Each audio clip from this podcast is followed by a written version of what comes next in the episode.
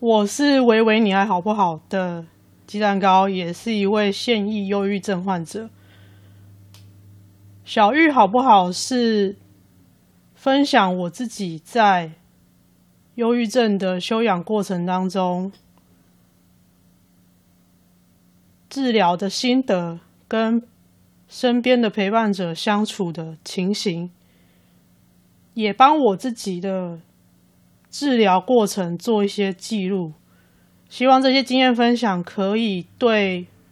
听到的人有一些帮助。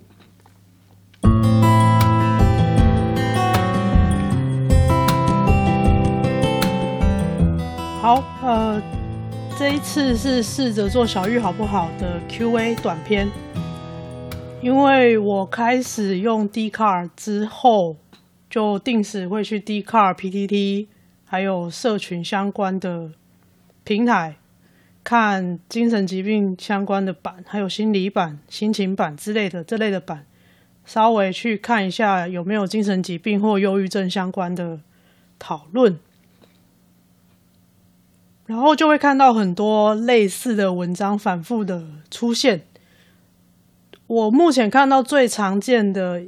第一个疑问就是：医生怎么确定？我是忧郁症，或者确定我是什么什么病，或者什么什么什么这样，然后会呃有很多疑问，是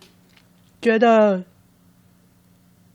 为什么好像都是有问一问，说说话就开药了，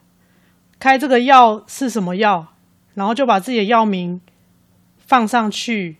底下就开始很多呃网友们就会留言说：“哦，你吃这个药，我吃的是这个药。”目前观察到的几个社交平台的论坛的互动都是长这个样子。我有试着回复了几篇，但是觉得这样子还蛮没效率的。那加上先前有看到有人 take 我的节目 IG 账号，说我的节目是一个含金量很高的知识型频道。哎，我看到实在是有点，嗯，我不知道，我都我都不知道，我做了一个知识型频道，所以，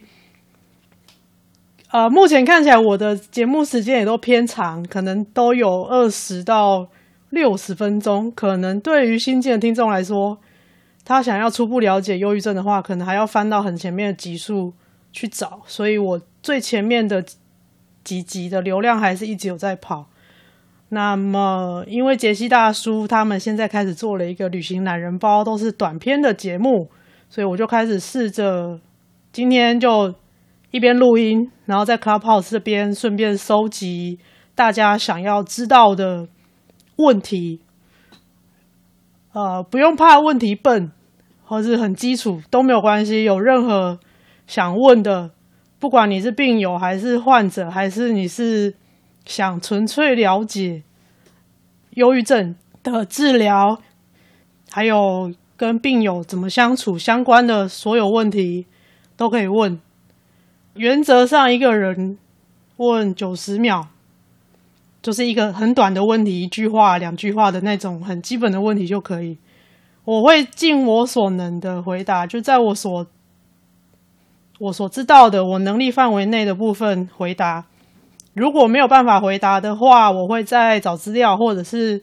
请你去问医师或心理师咨询。原则上是这样。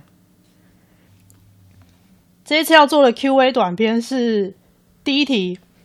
医生怎么确定我是忧郁症？还有各式各样的精神疾病，医生到底怎么确定的？为什么精神科医生都不做检查？只有问问话就开药了。好，首先会踏进身心科或精神科诊所的人，可能症状有很多种。也许你有一段的时间心情很低落、很忧郁、很焦虑、很恐慌，或者有失眠、呃，暴躁。等等等等，它会体现很多不同的症状，这个跟个人的生活环境、个性，还有习惯处理情绪的方法有关。所以，一样是忧郁，有的人的表现有可能是他在别人面前非常的外向，变到一个人的时候，他就会非常的低落。而且他是自己没有办法把自己拉起来，每天好像戴着面具出去面对人群。也有忧郁的人是会社交退缩，所谓的退缩就是不想出门，不想看到人，整天就把自己关在房间里面，不吃不喝。啊，有的人会忧郁，心情不好。就吃很多，所以一样是同一个情绪，每一个人面对跟处理情绪的方式不同，它显示的症状就会有很多很多的不一样。所以踏进身心科的人，很多时候都是因为这些表现出来的症状自己没有办法控制，这第一点，自己没有办法控制。第二，持续了很长的时间，影响到自己的生活了。比如说，因为心情不好、很忧郁的状况，让自己开始没有办法专心了，这个就是影响到生活了；或者失眠了很长一段时间，怎么睡都感觉睡不饱，这个也是影响到生活的功能。这、这个、这两个状况都有的话，一个是影响生活的功能，一个是没有办法自行恢复。这个状况就很有可能是生病了，因为你的身体已经失去自我调节的能力，没有办法恢复一个相对正常健康的状态。那么精神科的话，目前现行的疾病诊断的确，它是以症状的表现来做诊断的，这一点没有错。在精神科呢，不会抽血，不会验尿，不会做影像检查，没有 X 光，没有没有 MRI，什么都没有，就是靠医生的问话跟观察。所以个案或是患者本人对于症状的叙述是很重要的。再来就要看医生的经验，他要看他要看眼前的这个人是怎么说话，怎么表达。他的肢体有没有一些动作，或者是他说话的方式等等，去观察他的症状表现，再加上个案的补的描述，在这边的话呢，就医，如果你身边有人是需要就医的话，你是可以陪同他一起去跟医生说你看到的状况的，这个部分也是可以协助医师。呃，做出更完整的判断。所以，精神疾病的诊断的确，它是它是按照症状的表现来决定它的诊断。目前的治疗也都是以症状控制优先，药物治疗的部分，它是以症状控制优先。医师的专业训练呢，它就是会以问诊的内容。看个案或是患者怎么回答，以及他回答的方式观察来看，他是会分类在哪一些症状。然后他们有一本很厚的手册，就是在分类每一种症状，它会被分到哪一种疾病的类别里面，比如说。忧郁它是一种类别，焦虑它是一种类别，过动它是一种类别，类似像这样。我没有看那本书啊，那本书是医生才会有，但大概的概念是这样。所以跟大家习惯的去看身体的各个科的经验会非常不同，因为的确好像感觉就是问个话完，诊断就下来了。这个时候。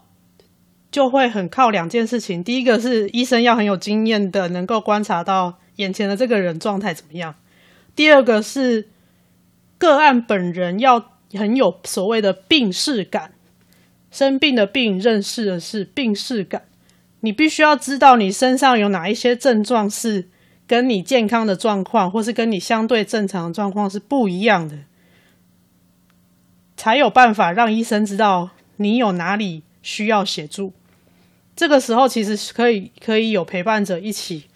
告诉医生观察，所使用的药物也都是为了解决或者是减缓这些症状使用的。比如说你有失眠，失眠的话就要看你是很难入睡还是睡得很浅。很难入睡有很难入睡有帮助入睡的药，睡得很浅有帮助你睡得深一点的药。如果你会忧郁，它有支撑你情绪的药；有焦虑，它会有抗焦虑的药。然后根据药物的不同，它会在不同的时段使用的话，它会有不同的效果。像比如说，我个人的话，我使用的抗忧郁剂有两颗是在睡前吃的，但是那两颗它主要的功能不是拿来抗忧郁，它是要拿来。加深我的睡眠的深度，这个东西对我个人有用，但对别人不一定有用。这个是要反复的去尝试才找得到的。所以在社交平台上，你去分享你的药单、跟你的药名，然后你的剂量什么的那些东西，基本上你分享出来讨论，那是没有什么实质的效果的。这件事情，你是你你应该要拿去诊间。跟医生讨论。另外，不要自行停药，因为这些药就是要帮助你控制这些症状。如果你把这个药直接停掉了，身体本来就已经没有办法解决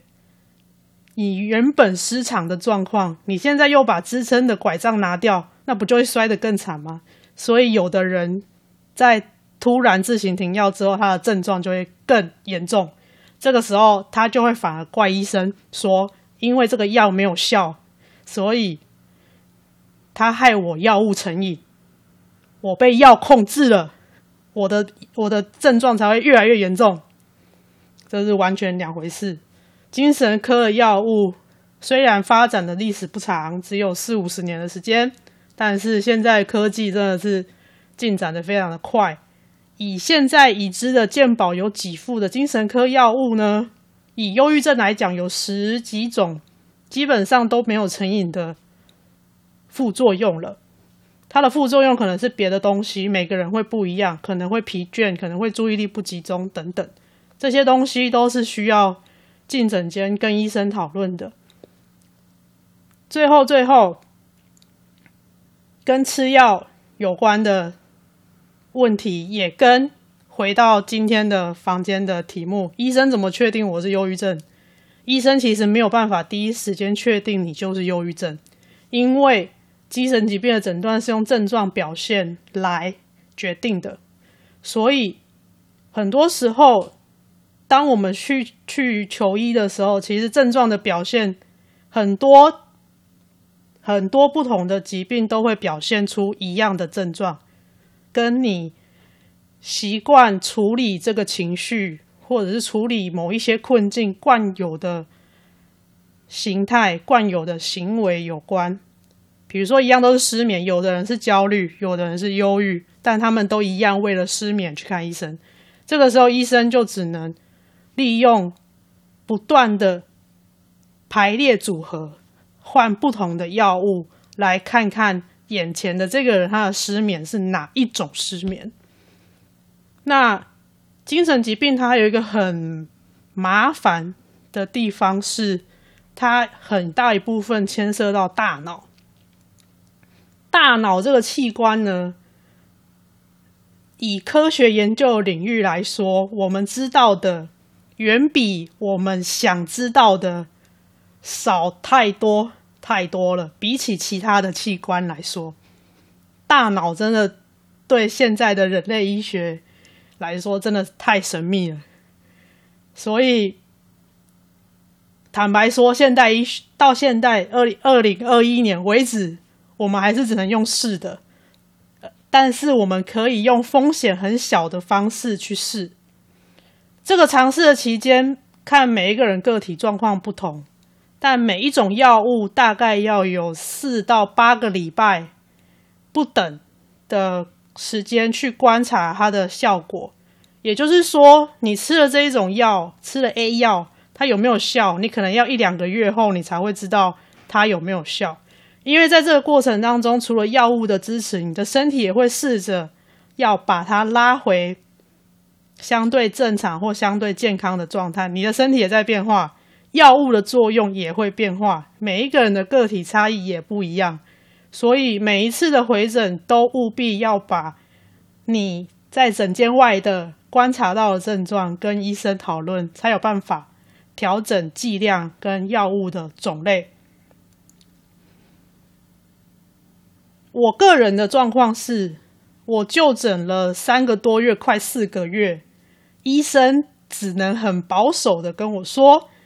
嗯，你这个可能是忧郁的倾向，但我还没有办法完全确定你是忧郁症。”我拿到忧郁症的诊断书，正式的正式的名称有有重郁症跟轻郁症。我拿到的诊断书，当时开诊断书是轻郁症，这个时候已经是我就医八个多月以后的事了。但是我前期的症状其实蛮接近重郁症的，但等到我要拿诊断书的时候，诊断书上写的是轻郁症。OK，所以回到房间上的这个问题，医生怎么确定我是忧郁症，或者是 blah blah blah 什么病？医生没有办法第一时间确定，这个只能透过药物的尝试跟控制症状的状况来看，你可能是什么疾病。除非是那种很明显的，比如说注意力缺失的，或者是极端的焦虑，或者是极端的躁症、郁症那种比较表现很明显的那种，它就可以比较快确定。但如果是像轻郁症这样对生活有一点影响，但是正常的时候又像我现在这样，好像讲话听起来很正常，也可以工作，也可以干嘛，只是自己不知道什么时候可以正常。这样的情况下，他只能靠不同的排列组合、不同的试验，等于是用自己的身体去做实验、观察、讨论，才有办法确定大概是哪一种疾病的类别。最后，药物治疗它最大的目的是要控制你的症状，让你的症状强度不要那么高。之后，希望你可以多一点力气做生活上的事情，比如说，像我自己一开始一整天都躺在床上，有吃药之后，我睡的品质稍微好一点了，我至少可以下床两次喝水。不然整天都没有喝水也不行。那从零杯水到两杯水，这样就是很大的进步了。以很严重的患者来说，好的，以上今天的回答 Q&A 到这边。鸡蛋糕温馨提醒：如果你心情低落，对所有事情失去兴趣，食欲不振，睡很少或睡很多，持续两周以上，已经干扰了正常生活。你有可能已经被小玉乱入，请尽快就近到精神科、身心科院所就诊。在台湾看医生已经比逛便利商店还方便了，有不舒服就去看医生，不要拖，不要求偏方。神在你救你自己之前是不会出手救你的。另外，如果你感觉身边的人最近工作效率突然变差，反应变慢，突然会忘东忘西，心不在焉，讲话速度突然明显变慢或变快，请试着多跟他说话，保持观察。如果这个不对劲的状况持续一段时间，他有可能已经被小玉乱入，请你在自己能够负荷的范围内尽量陪伴，同时尊重对方的就医意愿，也可以陪同就诊，向医师、心理师。说明你的观察，如果发现自残、自伤的状况，请尽速送医，通报卫生单位、社工单位，寻求专业介入。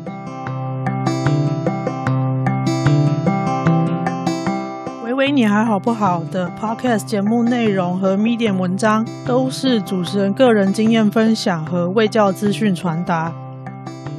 如果有需求，请就近洽询卫生所、社会局、医疗院所就诊或心理咨商所咨询。开场军购感谢 OU Music 提供。